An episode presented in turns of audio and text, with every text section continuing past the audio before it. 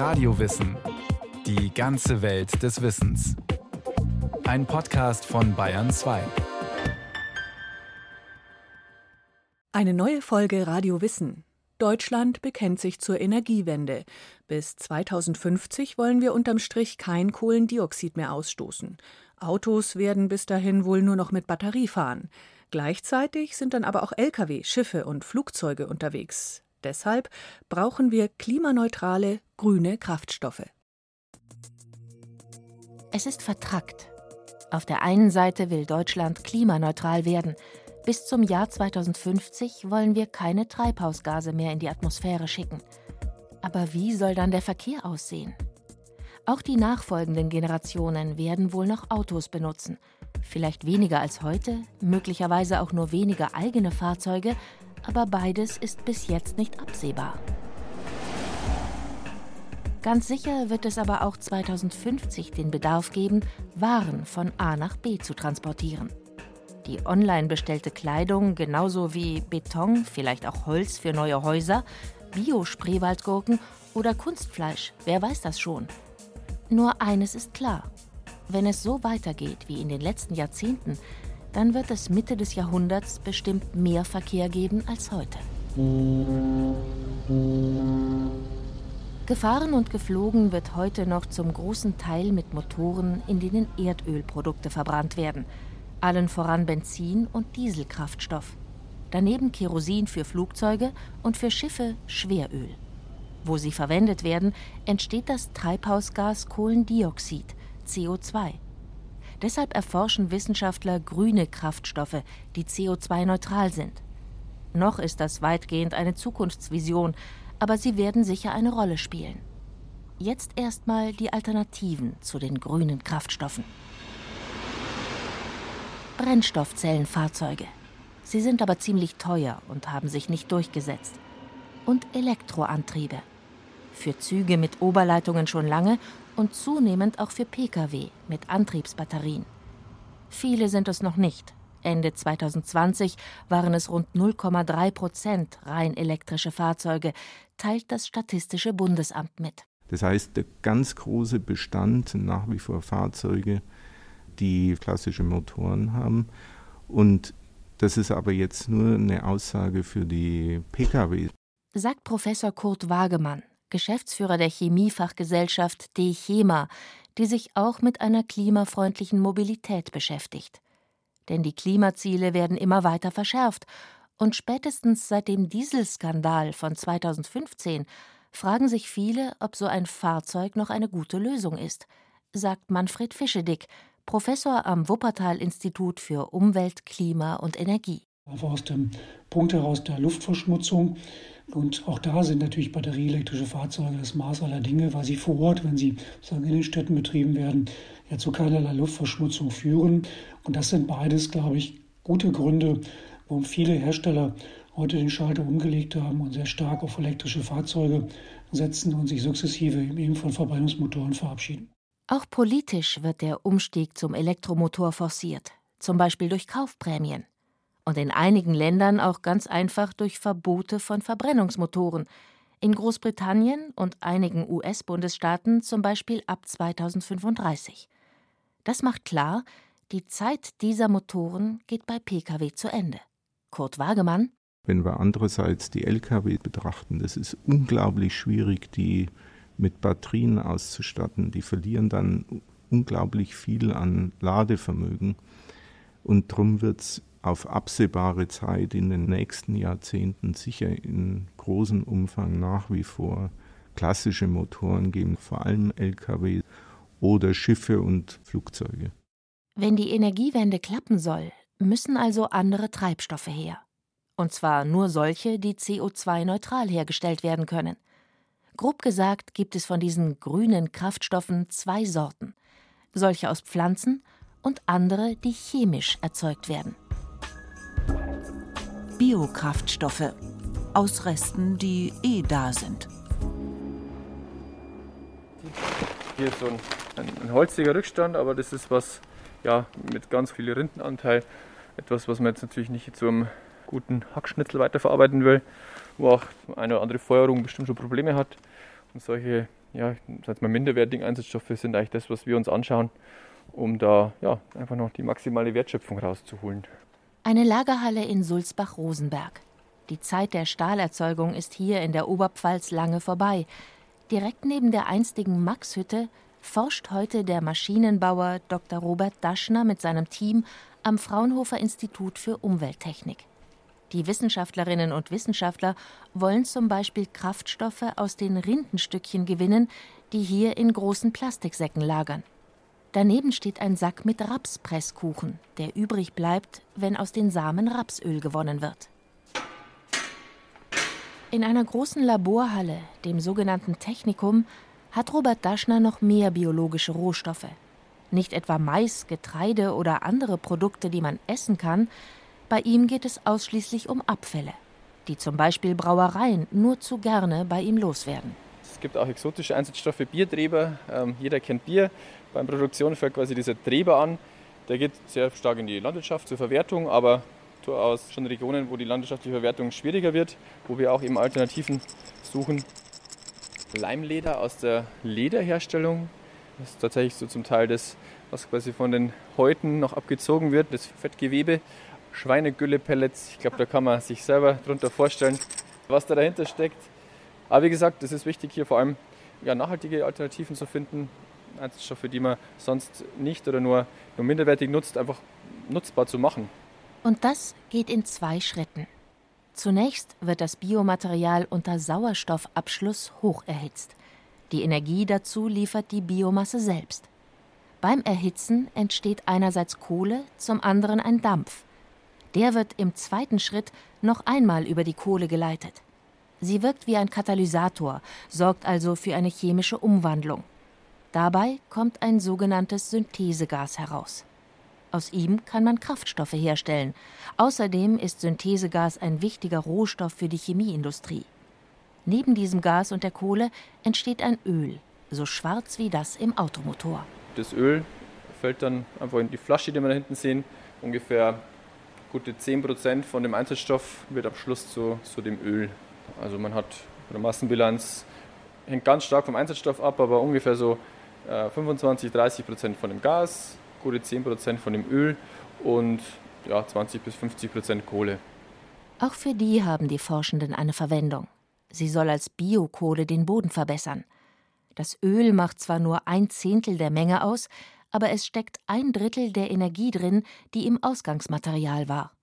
Wenn man es dann noch mit Wasserstoff umsetzt und schließlich destilliert, erhält man Benzin oder Diesel in einer Qualität, die man auch an der Tankstelle bekommt. Diese Kraftstoffe könnte man also mit fossil gewonnenen mischen. Aber hier werden sie eben aus Schweinegülle, Klärschlamm oder Rindenresten hergestellt, also ohne das fossile Erdöl anzuzapfen und deswegen gelangt auch kein zusätzliches CO2 in die Atmosphäre. Kraftstoffe aus Pflanzen sind eigentlich nicht neu. Schon seit 2009 darf Dieselkraftstoff bis zu 7% Biodiesel enthalten. Und für Ottomotoren gibt es Super E10 mit einem Zehntel Bioethanol. Der Nachteil dieser Treibstoffe? Biodiesel stammt aus Raps oder Soja, Bioethanol aus Zucker oder Getreide also aus Pflanzen, die man genauso gut essen könnte. Robert Daschner und viele andere Forschende erzeugen ihre Kraftstoffe dagegen aus biogenen Reststoffen, wie er das nennt. Man spricht ja manchmal, vor allem jetzt bei den biogenen Reststoffen, von EDA-Potenzialen, weil quasi diese Biomasse oder diese Einsatzstoffe eh da sind, weil die sowieso anfallen, also als Reststoff. Und da macht es natürlich umso mehr Sinn, diese zu nutzen. Bei Einsatzstoffen, die man jetzt nur anbaut, um sie ja, energetisch zu verwerten, die nachwachsenden Rohstoffe, da sind zwar auch durchaus sehr, sehr klimareduzierte Produkte möglich, aber da muss man immer ganz genau hinschauen, wo die, vor allem wenn man international schaut, an welchen Standorten die angebaut werden.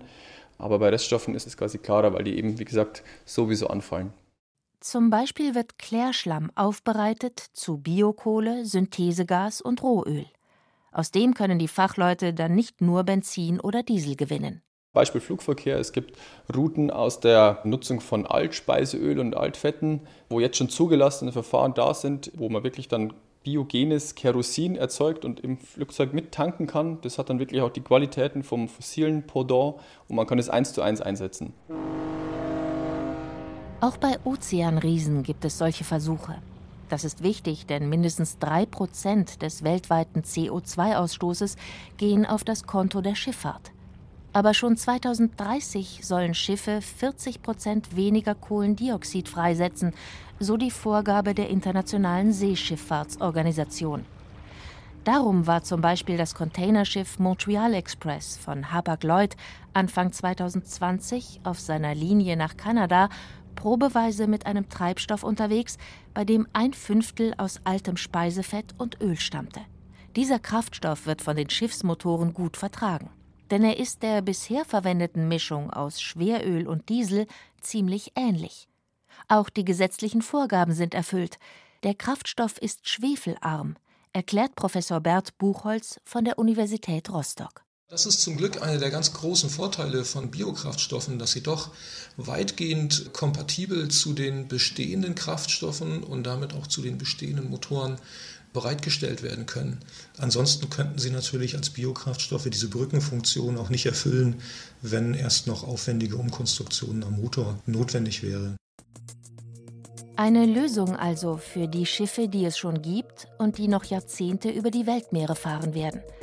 Deswegen spricht Bert Buchholz und nicht nur er von der Brückenfunktion solcher Treibstoffe. Sie sollen dabei helfen, das Klima jetzt kurzfristig zu schützen. Auch das Umweltbundesamt sieht Biokraftstoffe nur bis etwa 2040. Und allein mit ihnen geht es sowieso nicht. Es gibt einfach nicht genug altes Frittierfett und andere Bioabfälle, um damit den Luft- und Seeverkehr und womöglich auch noch Lkw in Zukunft anzutreiben. Bert Buchholz so viel Biomasse haben wir nicht zur Verfügung. Es muss ja auch immer die Konkurrenz mit Lebensmitteln berücksichtigt werden. Es geht also vielmehr darum, die kurzfristig verfügbaren Biomassepotenziale zu heben und bereits kurzfristig CO2-Reduzierungen in der Schifffahrt erreichen zu können, bevor dann in 10, 15 Jahren diese Biomasse, Kraftstoffe nochmal ganz erheblich durch E-Fuels ergänzt werden, die dann erst eine endgültige Ablösung von fossilen Kraftstoffen in der Schifffahrt ermöglichen werden. Die sogenannten E-Fuels heißen so, weil sie mit Hilfe von regenerativ erzeugter Elektrizität hergestellt werden. Es sind Treibstoffe, die nicht auf Erdöl zurückgehen, sondern in Industrieanlagen gewonnen werden, vor allem künstliches Benzin und synthetischer Dieselkraftstoff. Aber auch Kerosin kann künstlich hergestellt werden. Das ist neben den Treibstoffen aus biologischen Quellen die zweite große Gruppe der grünen Kraftstoffe. Synthetische Kraftstoffe was man dazu braucht. Chemiker nennen das, was unsere Motoren verbrennen, Kohlenwasserstoffe. Damit ist schon alles gesagt. Um sie herzustellen, braucht es eine Quelle für Kohlenstoff und außerdem Wasserstoff. Der wird erzeugt, indem man Strom durch Wasser schickt. Elektrolyse heißt das Verfahren, das viele noch aus der Schule kennen. Wenn der Strom grün ist, also aus regenerativen Quellen stammt, dann liefert er den sogenannten grünen Wasserstoff. Der soll zu einem zentralen Baustein der Energiewende werden, erklärt Professor Mario Rakwitz, der die Fraunhofer Einrichtung für Energieinfrastrukturen in Cottbus leitet. Grüner Wasserstoff wird für eine ganze Reihe von Branchen die einzige Option sein zur Vermeidung von CO2-Emissionen. Es gibt beispielsweise für bestimmte Industriebereiche wie die Stahlindustrie oder die chemische Industrie oder auch für den internationalen Schiff- oder den Flugverkehr kaum andere Optionen, CO2 zu vermeiden. Gleichzeitig ist der Schwerlastverkehr ein Bereich, in dem Wasserstoff eine ganz zentrale Rolle spielen kann, weil alternative CO2-Vermeidungsoptionen teuer sind und die technischen Möglichkeiten dort an dieser Stelle begrenzt. Der Wasserstoff wird dann mit einem zweiten Baustein zusammengebracht, der Kohlenstoff enthält. Für das Klima ist es am besten, wenn dieser Baustein Kohlendioxid ist, das sonst als Treibhausgas in die Atmosphäre gelangen würde. Das hat auch für die Industrie Vorteile. Dieses CO2 würden Betriebe wie Zement- oder Stahlwerke nämlich gerne anders loswerden als über den Schornstein. Denn das heizt ja das Klima an. Aus Wasserstoff und Kohlendioxid können Chemiker zum Beispiel Methanol gewinnen, aus dem wiederum Kraftstoffe hergestellt werden können. Eine andere Quelle für Kohlenstoff ist Synthesegas, das etwa bei der Herstellung der Biokraftstoffe in Sulzbach-Rosenberg anfällt. Es kann aber auch gewonnen werden, indem Wasser und CO2 bei hoher Temperatur gemeinsam elektrolysiert werden, berichtet Professor Walter Leitner von der Technischen Hochschule Aachen. Forschung am Forschungszentrum Karlsruhe, die haben einen Modulcontainer entwickelt, der alle Schritte in einem Container beinhaltet.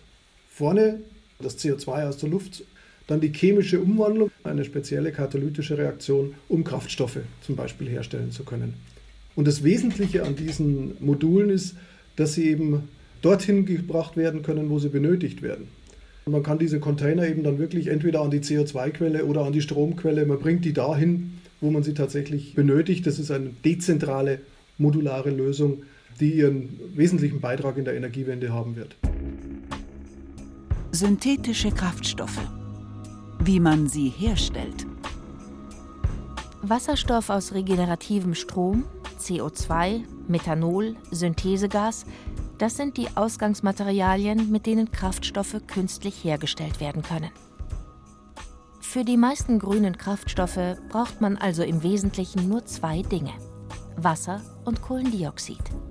Beide sind eigentlich ideale Rohstoffe, denn auch sie sind eh da. Aber in der Realität ist es dann doch nicht so einfach. Synthetische Kraftstoffe. Wo es noch hakt. Treibstoffe aus nachhaltigen Quellen sind bis jetzt fast nur im Labor oder bestenfalls in eher kleinen Demonstrationsanlagen hergestellt worden. Und das hat gleich mehrere Gründe. Erstens die Elektrolyse. Im industriellen Maßstab ist sie nämlich nicht so einfach, dort gibt es sie noch nicht. Mario Rakwitz drückt es diplomatisch aus. Ja, die Elektrolyse ist eine Technologie, die wie auch andere moderne Energietechnologien durch ein starkes technologisches Lernen gekennzeichnet ist. Das heißt, wir sollten die Elektrolysetechnologien jetzt einigermaßen rasch ausbauen.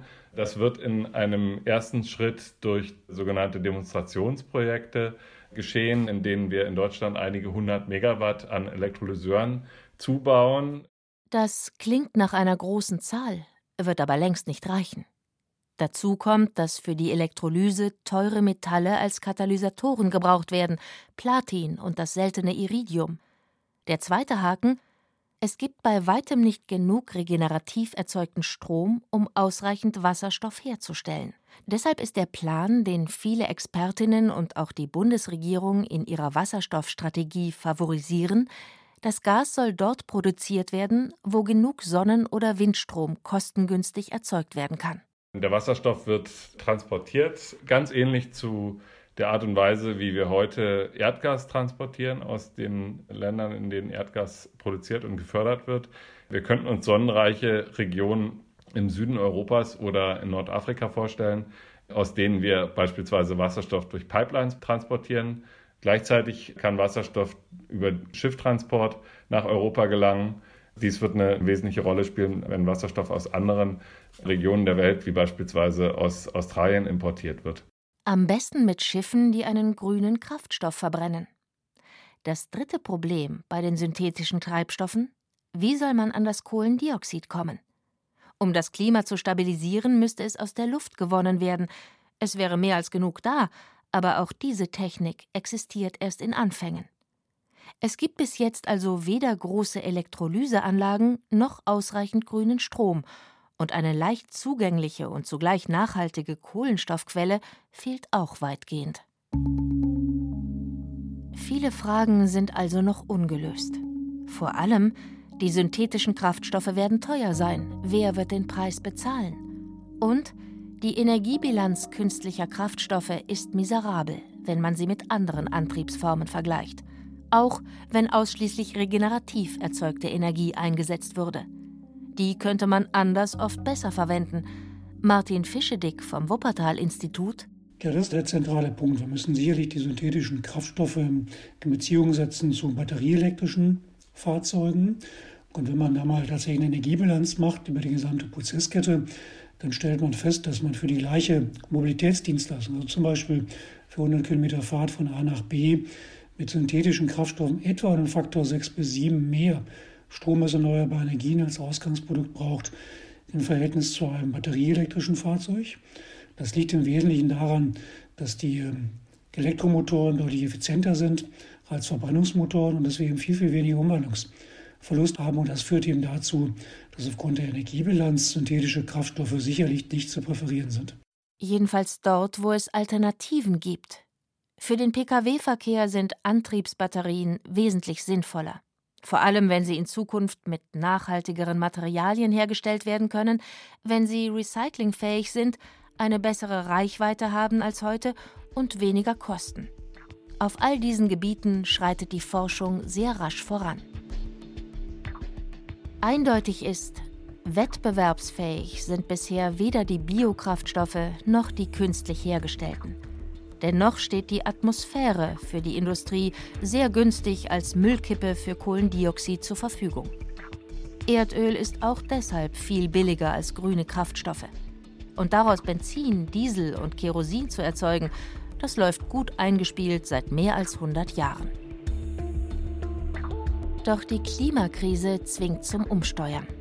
Die Fachwelt ist sich deswegen ziemlich sicher, dass Mitte des Jahrhunderts die Motoren von Lkw, Schiffen und Flugzeugen weitgehend CO2-neutrale Kraftstoffe verbrennen werden, damit diese klimaneutral unterwegs sind. Für normale Pkw werden wir sie wohl nicht brauchen. Da sorgt der Elektroantrieb aus regenerativer Energie für null CO2. Das war Radio Wissen, ein Podcast von Bayern 2. Autor dieser Folge Helmut Nordwig. Regie führte Christiane Klenz. Es sprachen Caroline Ebner und Rahel Comtes. Technik Peter Preuß. Redaktion Matthias Eggert. Wenn Sie keine Folge mehr verpassen wollen, abonnieren Sie Radio Wissen unter bayern2.de slash podcast.